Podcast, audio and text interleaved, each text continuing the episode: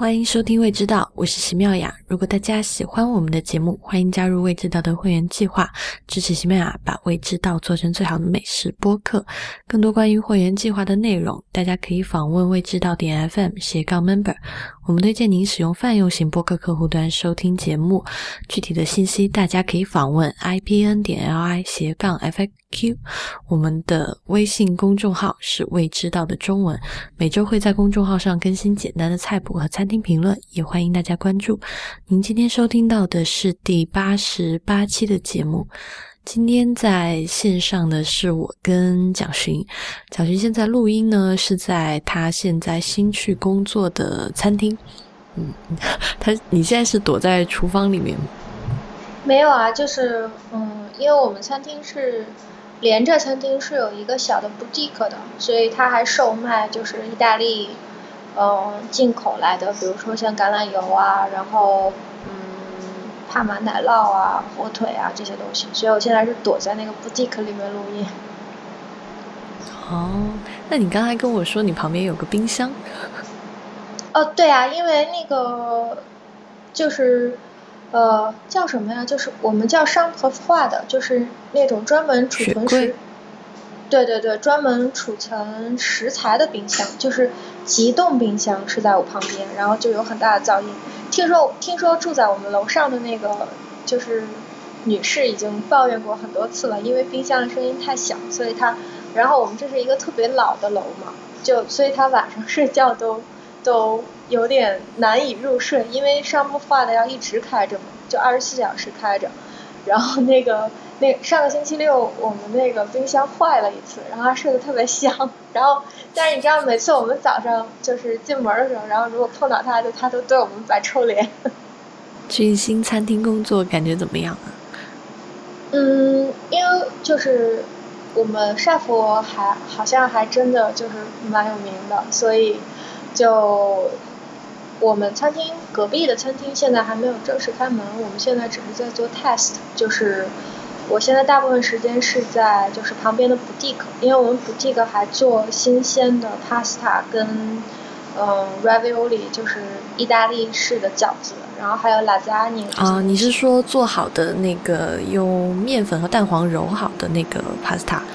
嗯。对，然后就是我们会做一张面皮，然后等客人来的时候，我们就现切给他，这样。哦，那这个好方便哦！如果我们家楼下有卖这个，就太好。嗯，然后所以餐厅那边现在是在，就是大部分时间是在做 testing，就是呃，真正对公众开放之前，我们会请记者跟名人来试吃，所以。基本上那边是在做，就是我们还没有真的就是 get ready，但是应该是从下下个星期开始就对大众开放了。可是就是这两个星期我们还是在做 tasting。tasting 是很有趣的一个时间。以前我有朋友开餐厅的时候，有时常去帮他们做 tasting，就还挺好玩的，就会有很多嗯，是挺好玩的，会看到很多点子都在那个时候使。对对对，而且还会看到很多大牌的客人。呃，今天呢，我们来聊 越南。话锋一转的好快，假装关心了你一下。理 解理解。因为现在你时间也很少嘛，嗯，就线下聊聊的时间也很少，刚好就在线上就问。就 update 前段时间我去了一趟越南，嗯。越南是一个我一直非常钟情的地方，但之前就是各种你是第一次去吗？不巧，是的，我但我之前有好几次都办过签证，没有走，就被各种耽搁，然后这次终于出行了。这次去越南呢，其实越南有很多可以玩的城市，比如说有西贡，就是现在他们越南官方的叫法是胡志明市嘛，嗯，还有就河内，还有美奈、芽庄，就它有一些有海的地方，也有就是沙漠和山，自然风景的地方很多。但我自己对越南的好印象。基本都是在西贡。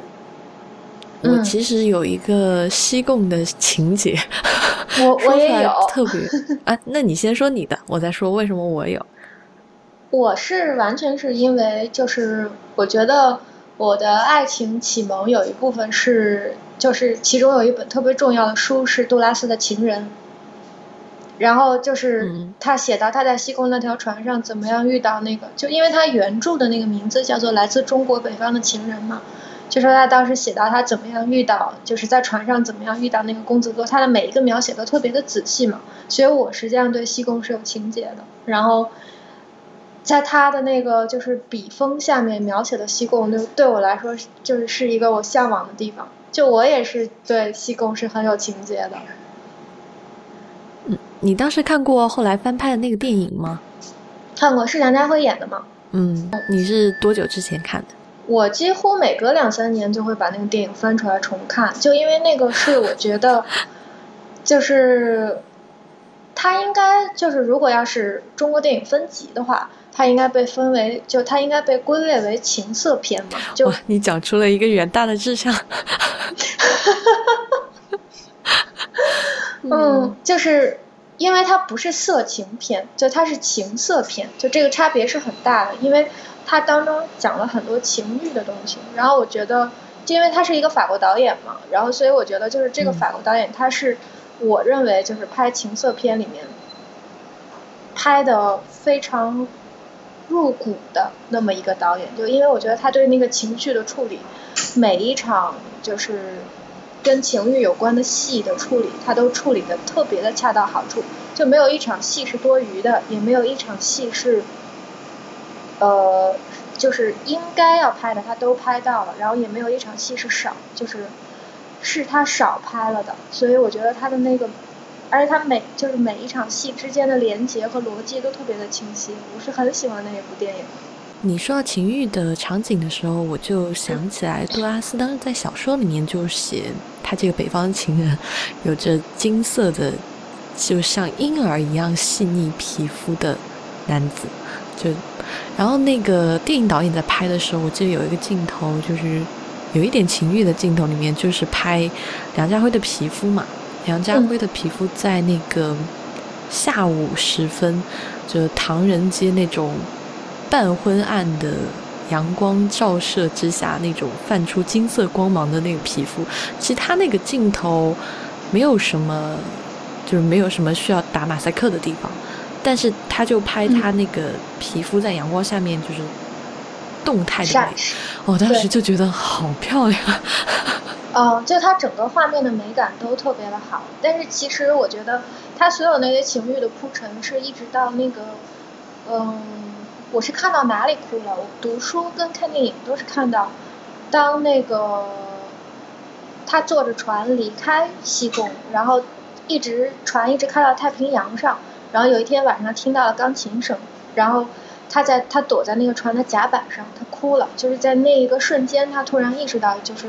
他之前一直都以为这是他的一个情欲的发现的过程嘛，但是后来他在甲板上的那个晚上，他才终于意识到说。他原来是爱过这个男生的，就那个那个镜头那个画面，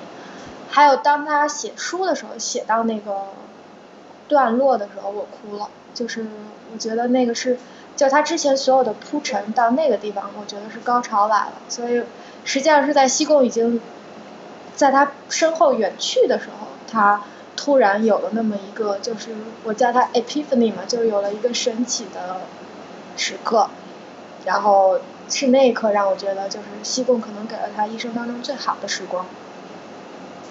嗯，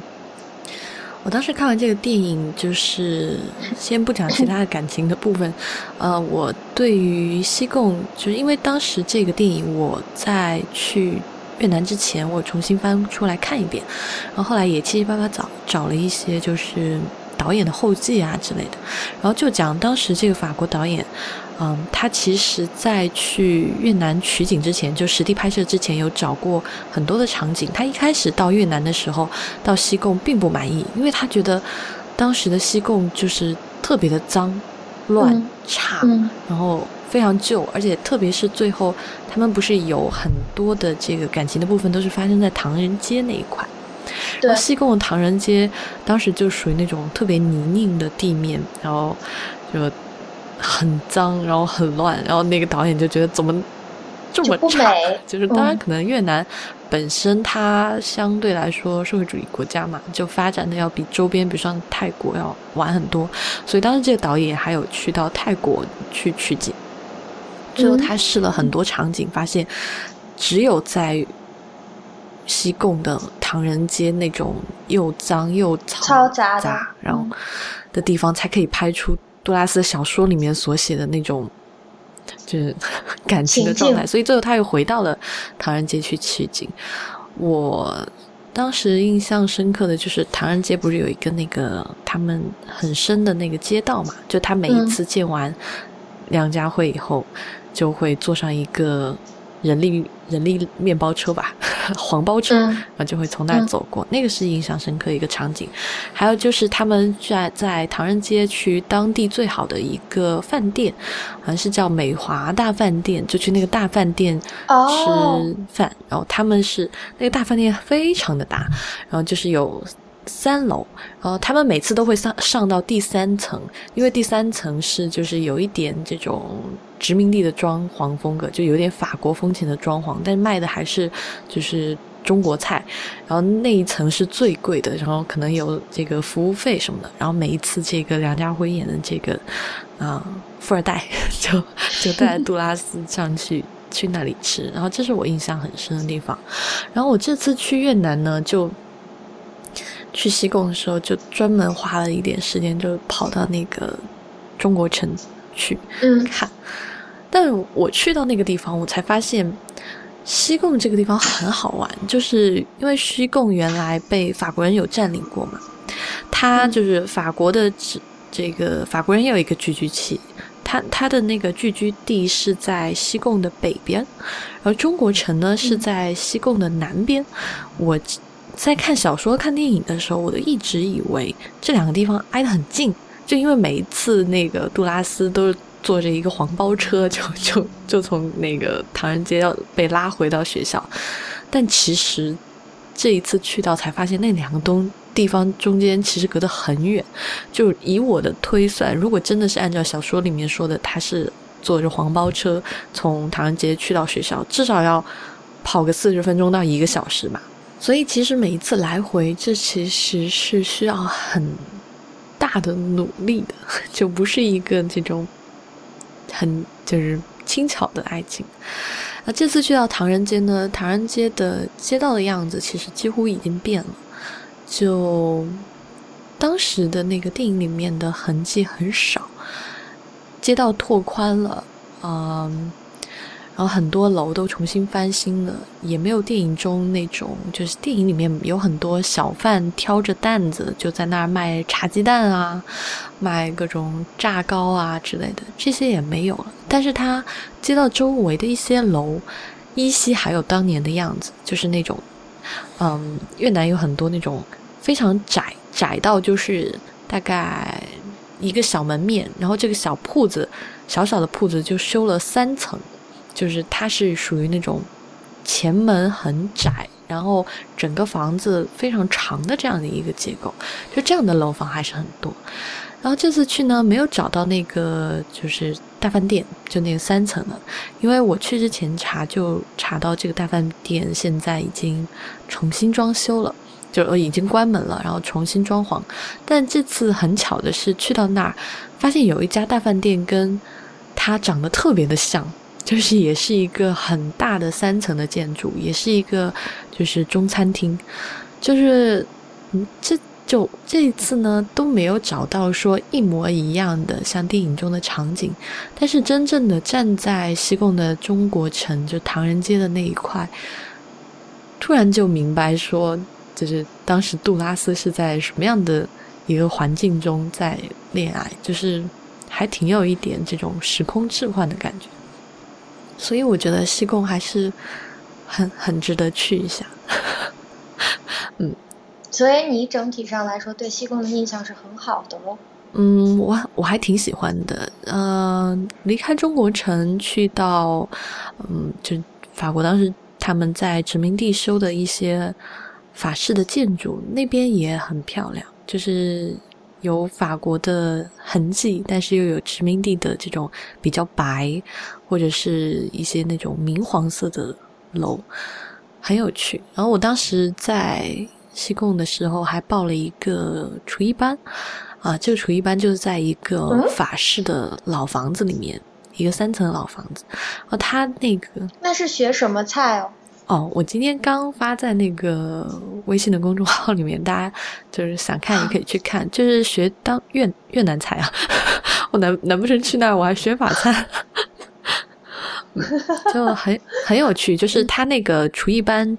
我当时报的是半天的嘛，因为他有这种针对游客的课程，都是半天的。然后从早上八点多钟开始，就他先老师会带你去逛菜场，因因为你。就是去到一个新的地方，菜场是特别特别好了解这个城市的一个途径。我们之前也讲过这件事情。嗯，然后我刚到越南的时候，就是落地就跑去吃那个越南河粉，然后越南河粉非常的就跟我们在比如说在大陆吃牛肉河粉都很不一样，就是很地道的或者很传统的这种牛肉河粉，你在吃的时候。一碗河粉放在你面前，然后旁边会放一盘比这个河粉碗还要大的这样一整盘的香草叶，然后可能有四五种，你都不认识。所以当时就是去学那个厨艺班的时候，就。就是也是很想让老师就带着你去市场上看，就是这些香草到底是什么，然后要有哪些有趣的食材，然后去逛完这个菜场以后，就回到他们的教室，就是那个法国的老建筑里面，就他会教你做一整顿饭，就是有前菜、主菜、甜品。啊，大概到中午，就你做完以后，这顿你自己做的这一顿饭就是你自己的午餐，就还很有意思。然后我刚才想讲的是，就是我们去学厨的这一幢老建筑，它里面有一个电梯，然后那个电梯非常的老。然后当时那个老师就跟我们说，这个电梯是他们越南应该是现存最老的电梯了，有一百多年的历史。就是那种铁皮电梯，就在电影里面，可能你们可能巴黎现在还有很多，就是你要手动关两个门。对。然后他说，那个老师就说，很多美国的游客来上初一班，然后就不敢坐那个电梯，就说我们还是爬楼梯上去好了。然后当时我们一起去的时候就特别兴奋，就坐那个电梯上去。所以从。建筑或者从风情来看，我觉得西贡都是一个很值得去一次的地方。所以你对西贡的情节跟我一样，也是杜拉斯吗？是啊，我讲了这么多，你还没听出来吗？我听出来了，我就是要 confirm 一下。嗯啊，好吧，回到我们今天本来要聊的主题，其实。嗯，越南就像泰国一样，是属于当地美食非常丰富的一个地方。但越南又跟泰国不太一样，就是嗯，像泰国它一直有皇室，所以泰国呢，除了小吃以外，它还有很多就是非常上得了台面的这个菜，而且这些菜大菜硬菜，对，什么冬阴功汤啊这些大家都知道。但是像现在越南的菜，当越南就是据说河内那边也有一些保留一些曾经，就是他们也有过皇室啊，但是时间比较短，就曾经的所谓的皇室的菜，但这些菜都是外面的人，比如说像我作为一个外国人，就是很难，就可能平时根本听都没听过，呃，就只有当地人才知道，所以像在西贡这样的，因为西贡不是。越南的首都嘛，像西贡这种地方，其实，呃，真正的所谓的上得了大台面的，可以做出一大桌这种越南大菜的餐厅，我去了几家，但是整体感觉上来，菜都非常的相似，就是感觉就那几道吃来吃去。但真的有趣的还是他们的小吃，就是这次吃小吃就是几十道吧，吃了，嗯。但都真的吗？有这么多选择？对，而且，嗯，有非常多就是用米做的变种。就你去他们的夜市，然后还有他们的一些可以吃到几十种这种小吃的大排档里面都可以点到。所以我自己觉得西贡整体来说是一个小吃之城，就你不需要花很多的钱。我在那边就是一开始就是想换换个两百美金嘛，我想可能一天或两天吃饭就花完了，结果就是花到走的时候都没花完，就 那真的很便宜，因为你每天都在吃小吃，像我们。就是早上可能就是一块钱两块钱一个团子什么，也没有一块钱两块钱。如果按人民币算的话，大概一碗河粉十块钱。嗯，就是一般的小菜都是十块钱左右，但是你可能点一个什么田螺哦，他们那边有特别特别多的田螺，各种田螺，有海螺吧，就是然后还有很多各种各样的蛤蜊。他们吃很多这种螺和蛤蜊，也很便宜，什么二三十块钱一一盘。那吃是怎么样吃？就是给你一个位子，然后你坐在路边摊用牙签挑出来，是吗？嗯，就他们那边很好玩，就是他们有很多夜市嘛。哦，我要先讲，我在讲他们怎么吃东西之前，我想先跟大家讲，就是越南这个地方。就我在去之前呢，就看了很多视频，就有很多。欧洲的美食家就说，他一去到越南就特别喜欢，觉得这就是他家。就为什么呢？就是这些美食家都会讲说，因为觉得越南特别的放松，是一个特别 relax 的地方。在去之前，我还没有多大的体会，说这里到底有多放松。直到去了以后，这真的就是一个极度放松的城市，因为它白天很热，就是走路都要慢三拍。对，然后它白天很热，就白天在路上晃的人其实比较少，但是基本上你到下午四五点钟开始，然后天气稍微凉下来一点，然后太阳照射没有那么强，就你几乎是你沿着一条街走，任意一条街，就属于走一百米就有一个他们当地的那种喝冰水的地方，就 可以说是喝冰水，可以说。可以说是喝凉茶，就真的是一百米一个，一百米一个。就这些人，嗯，我在那边待那几天，就觉得不管是你平时是什么警察、学生，就是小贩，任何收入阶层的人，包包括白领，都有可能坐在就他们那个凉水铺子里，就特别小嘛，就是基本上一个小推车，然后卖什么呢？就是有一个桶里面装冰块，然后他们越南有一种就是越南的那个。就是应该是青柠檬，然后就挤挤一点柠檬汁，可能挤一个，然后两勺糖，然后然后这个 加一点纯净水，然后塞满冰，然后这就是他们当地最最最最畅销的饮料，几几乎每一个人都随时，我觉得真是每两个小时喝一杯吧，就处于这种状态。然后你反正就在这种，然后他们在那个小推车的旁边可能会放两三个这种。就是不管是木的小板凳还是塑料的板凳，就很矮，就是跟我们幼儿园坐的那种板凳一样。大家就坐在那儿，就聊天或者什么都不做，就在那儿喝喝这个冰水。然后越南就也有很多这种小咖啡厅嘛，也真的就是百米一个。他们每天就坐在那儿，就很多人，你感觉就像成都人一样，就不上班。但成都人不上班还打麻将，他们真的就什么都不做，就是要一杯冰水。要一杯咖啡，你就看这那有好多人坐在那，也不知道在干嘛。而且他们坐在那种铺子里面都是没有空调的，越南又很热，他们可能就是全靠喝这个柠檬冰水 来来降温。然后这个凉水铺子是他们休闲的一个方面。大概到了晚上六七点的时候，只要是他们的任何一个广场或者是公园，都坐满了人。就是，而且有很多的年轻人，就是什么九零后、八零后，看起来跟我们年纪差不多。然后就是四五个人或五六个人，就铺一张报纸，坐在地上围坐一圈。然后那些广场上就有卖各种各样小吃的，还有各种各样冰水。然后他们就买几碟小吃放在那个铺的报纸上，或怎么样，然后再买几 买几杯冰水，然后就从六点多钟坐到十点多钟，就打牌。或者是就纯聊天，就那个城市就是好像随地就可以坐下，就随只只要我坐下，我就走个五十米或者在我手边，我就能买到一个小吃和冰水，所以它是属于这样的一个，就是是特别特别休闲，然后特别特别容易饱腹，特别特别就是也很容易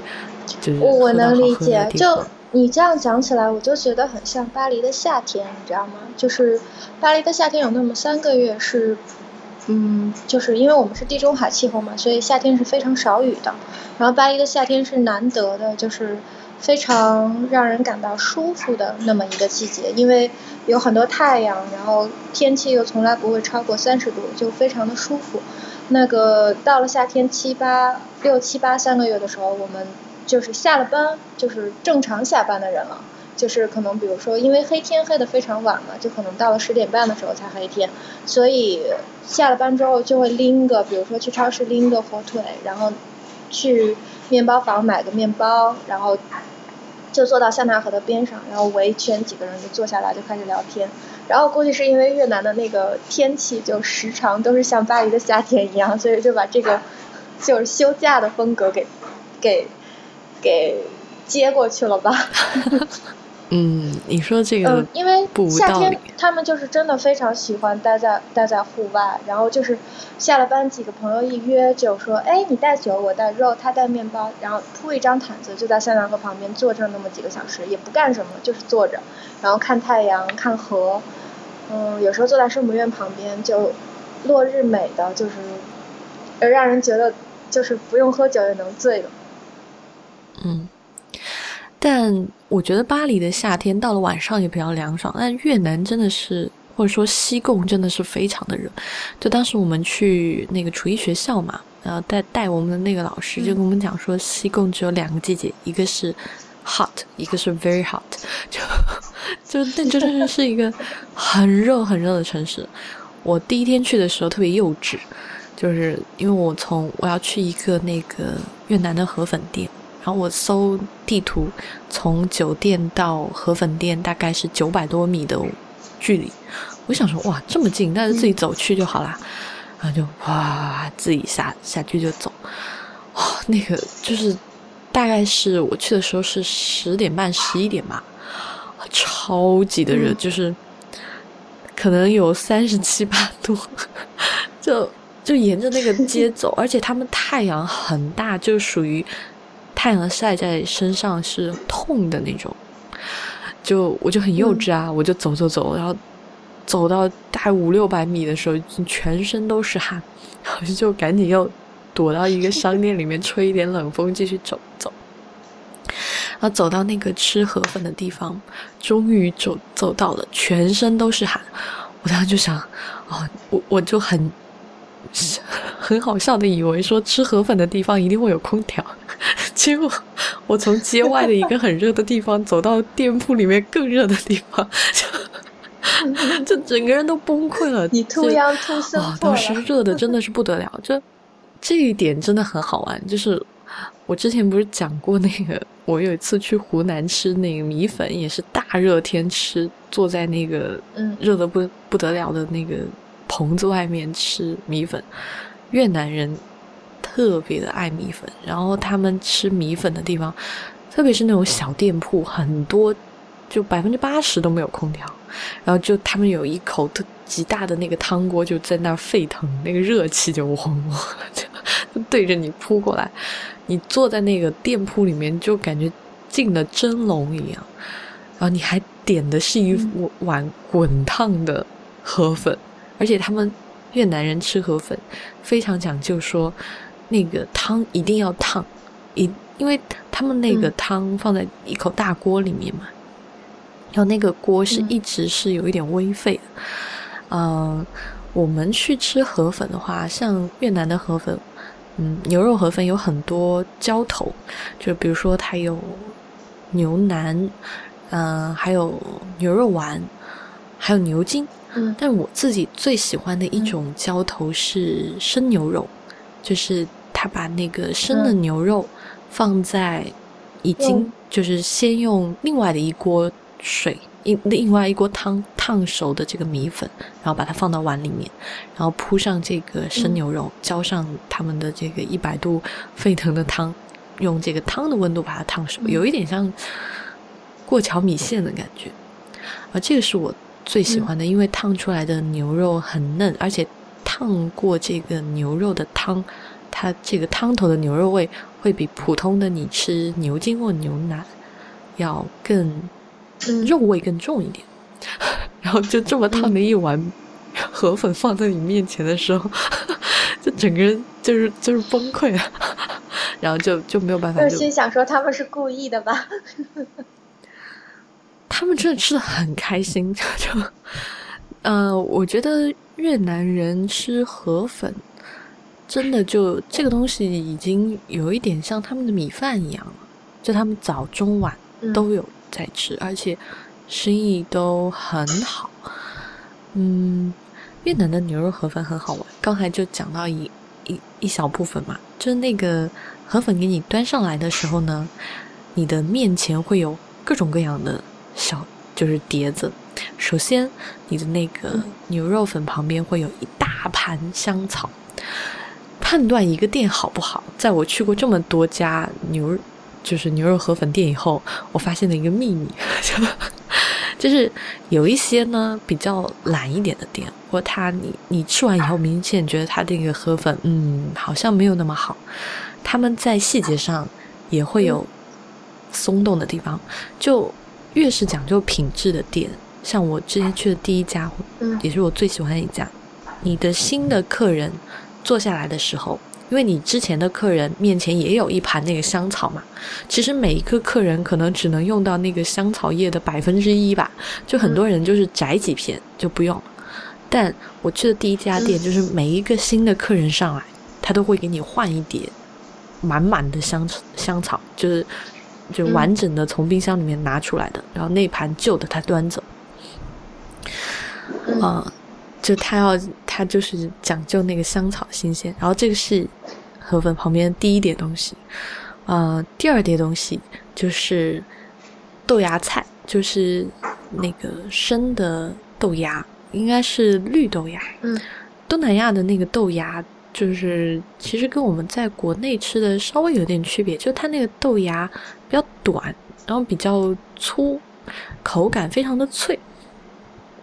就而且它的那个豆腥味很少，就生吃或者是放在河粉里面，你用那个汤稍微烫熟以后，就是是很脆很清新的，就泰国人也很喜欢用那个，然后旁边是香草。豆芽，然后还会有一个青柠檬，就也也是青柑吧，就是很小的那个柠檬，嗯，帮你切好，然后你可以选择挤柠檬汁在河粉的汤底里面，然后青柠檬旁边还有一一小碟那个辣椒片，就新鲜的辣椒切片，嗯，然后这个辣椒片我一定要讲，就是我第一。第一天去那个就是河粉店的时候，我不知道这个辣椒有多辣啊！我想说，我以为它是类似于我就知道普通辣椒辣度，就 就我就放了两三片嘛，两三片，我想小米辣放那个两三碎片，我是肯定可以接受的。哇，放进去以后，真的就是当时因为那个筷子碰到辣椒以后，然后。我吃的第一口，因为辣椒在那个表面，我可能舌头也有点碰到那个辣椒。当时那个又烫，然后又辣，就整个人就几乎要冒火。后来我们去，而且它是那种很直接的辣，就它不是像四川的，就是比如说二荆条那样，哇，非常直接，没有香味，就是辣。它是非常直接的刺激，就是辣。对对对。就是辣到你痛的那种辣，嗯嗯，它不是那种红红的小米椒，它是一种黄，嗯，橙黄色的辣椒。后来我去逛菜市场的时候，因为菜市场里面有各种各样的辣椒嘛，那个老师就跟我们讲说，他就说那个有一种很不辣的啊，比较香的那种长的红辣椒，然后那个你可以就是做沙拉的时候多放。然后还有就是呃比较辣但也有一点香气的，然后就是那种。泰国的小米辣就是小米椒，然后他说这个黄辣椒，然后我们吃的那个，然后这最辣的，特别辣。后来我就 我我那个时候就知道我之前又做傻事，就那个辣椒，基本上你如果喜欢吃辣的时候，我自己后来去其他店的做法是，嗯，我会挑一片放在汤里面，呃，大概放个三十秒到一分钟，然后你喝一口汤，会觉得哎，汤已经有一点辣。赶紧把那个辣椒挑出去，就那个是最佳时机。如果你一直泡着，到后面你就会越吃越辣，就整个人都受不了。所以就是 回到那个越南河粉，就一碗河粉啊，然后一盘香草啊，一碟豆芽。那香草包括什么呀？会给薄荷吗？嗯，香草我一会儿跟你讲。我先讲说它摆的什么东西。嗯，还有就是辣椒，然后还有就是什么鱼露，还有就是当地的一些嗯自己做的辣椒油。那个辣椒油每家店不一样。我吃第一家店那个很好吃，它是用虾虾米，就是虾米碎干的那种虾米，就是脆脆的，然后跟辣椒一起炒香做的辣椒油，就还会有几个调味料让你选。这就是吃。越南河粉的标配，嗯，呃，除了这个标配以外，像我吃的有两家很传统、很传统的店，它旁边还会放三样东西，一个是用，我不太清楚它那个是芭蕉叶还是什么叶，反正就是应该是芭蕉叶裹着的啊鸡肉肠子，嗯嗯，这。我想想这要怎么形容，就还挺像那种，嗯，我们平时吃到的鸡肉，就是方便面的时候吃的那种香肠或者什么的，但是它那个是纯肉，鸡肉和鱼真的是纯肉，自己剁了以后，应包上那个芭蕉叶蒸好的。然后你，如果你想要吃河粉的时候配着吃，你就直接拿一个把那个叶子剥开，然后把那个。鸡肉肠浸到你的汤里面就可以吃，然后这是第一个配菜。第二个配菜，它还会放一碟油条，就是就这些真的是你不去越南，你完全都不知道他们会这样吃东西。然后我就观察当地人怎么吃这个油条和河粉，发现就是有人是直接就是。一口河粉，一口油条，然后也有人是用油条蘸一下那个汤，反正都有。嗯，这个也很有趣。然后还有第三个，也是一个像那种就是猪肉肠一样的，嗯，鸡肉肠一样的东西，反正也可以配着吃。所以你在吃河粉的时候，你几乎占领了整个桌子。好大的排场。对啊，就十几块钱的这个河粉，感觉 吃出一百块钱的豪华感。呃，你刚刚问有什么香草？嗯，越南的香草就是他们有，嗯，罗勒，罗勒是很常见的。其实它不是意大利用的那种甜罗勒。虽然那个老师一直跟我说，九层塔吧？对他老师一直跟我说这是那个田螺乐，但是一闻就知道那是九层塔，就是台湾人就喜欢用来做三杯鸡的九层塔。九层塔就是除了有一点罗勒的香味，它有一点那个八角的味道，就即使是一种嗯叶子，但它有一点那种五香八角的味道。嗯，所以吃的时候呢，就是你掰几片叶子下来，就是塞到汤里面就好。呃，还有一种。他们叫越南薄荷，那个其实也不是薄荷叶，就就是它虽然叫越南薄荷，但很怪，就是我很难形容它的味道，就去了才知道。然后还有一种草，我当时老师给我解释了半天那个越南语，反正我也没听懂。但后来我回来查，那个是一个叫鹅芥的一个青草，然后也是掰一点叶子下来，然后加在汤里面。差差不多有四种香草，你都可以加进去。但是我自己后来试下来呢，就是加九层塔，加几片九层塔，然后加两片薄荷叶，是是比较好的。加太多，我自己反而觉得味道有点混乱。嗯，基本上你吃越南河粉的正确顺序，一般就是，嗯，我一般进去是先什么都不加。然后喝一口它的汤，因为其实每一家的汤头差别非常大，就我一会儿再讲。然后吃喝完汤以后，就是吃一口肉，嗯，然后再什么，然后再吃一口粉，这些都试完以后，你再把这个豆芽菜，或者是你想要加青柠檬汁，你又加进去。你只能选青，比如说你要是选的话，选那个往里面的浇头的话，你就只能选一种，还是说你可以把生牛肉、牛丸或者是牛筋这样就混搭在一起选？嗯。可以选一种，也可以混搭。就他们经常都有卖一个叫，就是那种感觉霸王碗一样，就是满满一碗肉，就是什么 牛筋、牛丸什么都有。其实我想讲的是，嗯，在越南吃河粉，我觉得它作为一个早餐是可以吃饱的。但是如果真的要拿它做午餐的话，你一定得吃一点配菜，或者是你得多加一点肉。呃，河粉的量，因为它汤很宽，当地人很爱喝那个汤。你看着一大碗，但实际上那个河粉的量是比较少的，吃两口就没有了。所以基本上按照他们，如果是中午吃这一碗河粉的食量的话，你如果只点一种肉，你可能到三点钟就饿，然后就又得去路边吃个小吃。呃，所以他们就有很多卖这个一大碗肉的这种。霸王碗一样，嗯，这个就你也可以一次吃到很多种。嗯，嗯我这次去吃河粉，吃了很多家，呃，基本上吃下来就是大的来说有两种风格，就是汤头上的差别。就一种就是汤头比较清爽一点，不管是从肉味还是调味来说，就比较清新一点。然后还有一一派呢，就是他们所谓的更偏河内的那一派，就是那一派就是肉味比较浓郁，然后它的汤头比较甜，而那个甜真的是明显让你感受到的。他们在熬的时候就会加糖，嗯，所以这两派我觉得都有做的很好的，嗯，然后他们熬汤基本上就是。牛骨，然后加上大量的香草，还有洋葱，这个甜味的多少，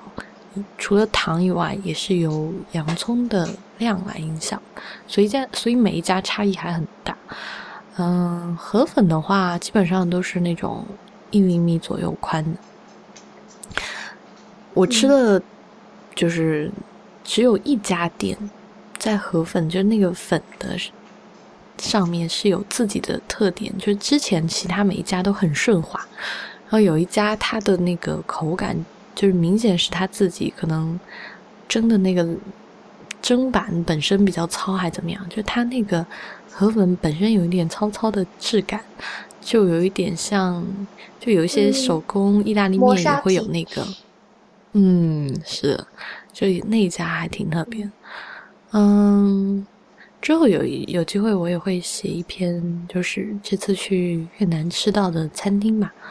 嗯，有很多都可以讲，但整体来说，我觉得去到越南真的每天都要吃一碗河粉，就是他，要不然就觉得这一天没有真正的结束，是吗？嗯，越南小吃虽然多，但是我这最后吃下来，真的。非常非常喜欢的就是它的河粉，还有它的越南的三明治。三明治之后我们再找机会讲。嗯，河粉真的是，如果下次你们去或者听众要去的话，就强烈建议每天要吃一碗，因为回到中国以后，你很难吃到十几块钱摆一桌的这样的越南河粉。嗯，因为为什么我我觉得我可以跟你来聊这一期呢？是因为就是。越南它是法国，它曾经是法国殖民地嘛，就是它曾经接受了很多法国的影响。就如果我们有一期会单聊那个三明治的话，就大家呃可能就会知道一点历史，就是法国的 baguette，然后是很硬的嘛，所以它到了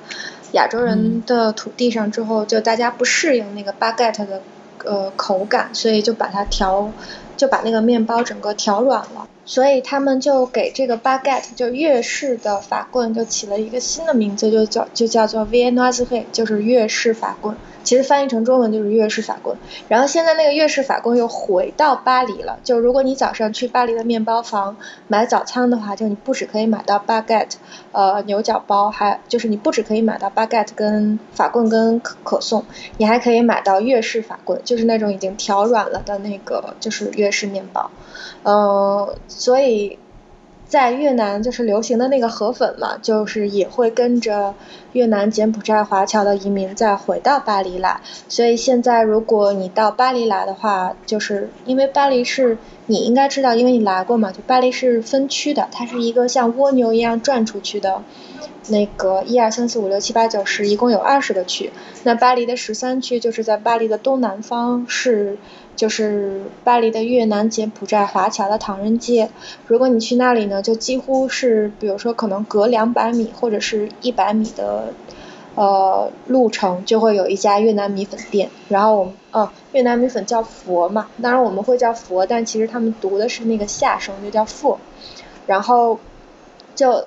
其实法国人也超爱吃越南米粉，就有人在法文里面你们怎么念啊？我们念佛。就跟着越南人读，哦，所以如果你到巴黎来玩的话，然后去十三区的话，你就会看到好多法国人下了班然后专门跑去十三区吃一碗越南米粉，然后甚至是就是其中有一家做的非常非常好、非常地道的，然后上了米其林的那个指南，所以每天都有好多好多的人慕名去吃那一家的米粉，呃，它的那个配置大概跟你说的也差不多，除了。呃，辣椒跟香草会就是用当地的，那它其实是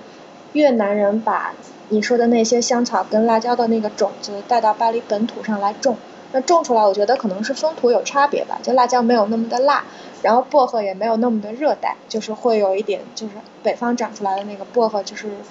呃比较少有那个柠檬味儿，嗯，真的，辣椒没有那么辣是真的太辣。对，嗯，所以其实就是殖民地又会把它的文化带回到就是曾经他们统治者的地方上来，所以其实如果